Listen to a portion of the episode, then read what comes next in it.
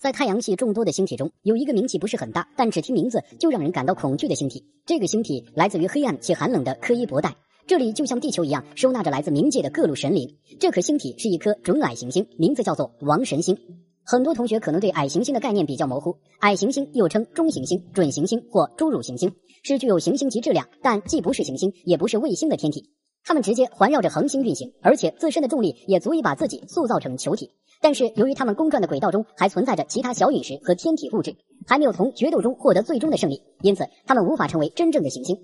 从这里我们可以提炼一下要点：一个天体是否是矮行星，要看它的轨道以及形状。目前为止，太阳系中被公认的矮行星有谷神星、人神星、鸟神星、系神星和冥王星。其中我们说的王神星是五大矮行星之外的准矮行星。新进来的朋友可以点击关注，方便收看最新内容。创作不易，感谢支持。很多人可能奇怪，冥王星不是我们九大行星之一吗？怎么又成矮行星了呢？这里就要给大家普及一下冥王星的降级事件了。在一九九二年后，随着科技的进步和对宇宙探索的加深，人们在冥王星附近发现了很多天体，而且在柯伊伯带发现的这些天体都和冥王星大小相似。此时，冥王星的行星说就已经受到挑战了。在二零零五年七月二十九日，人们发现新的天体系神星。根据推测，系神星比冥王星大很多，是一八四六年发现海卫一后发现的太阳系内最大天体。系神星发现之后，人们的处理办法不是把冥王星降级，而是准备把系神星成为第十大行星。不过很快，天文学家们就针对行星的定义进行了一场世纪大辩论，并在二零零六年八月给出了最后的定义：行星的轨道必须围绕太阳运转，必须有足够的质量通过自身引力成为球形，也必须清理轨道附近的其他天体。根据定义，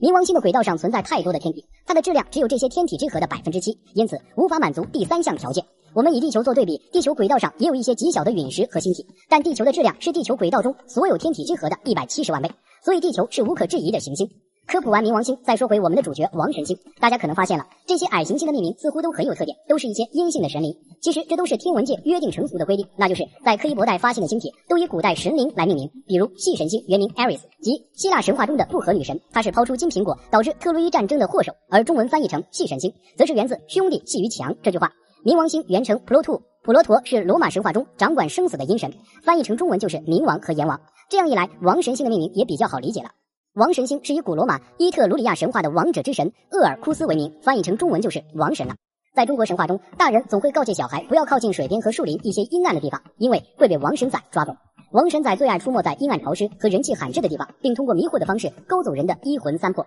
使这个人变成没有灵魂的行尸走肉，还有一些比较调皮的王神仔会把垃圾变成食物，请路过的人吃，让人变昏迷或者生病。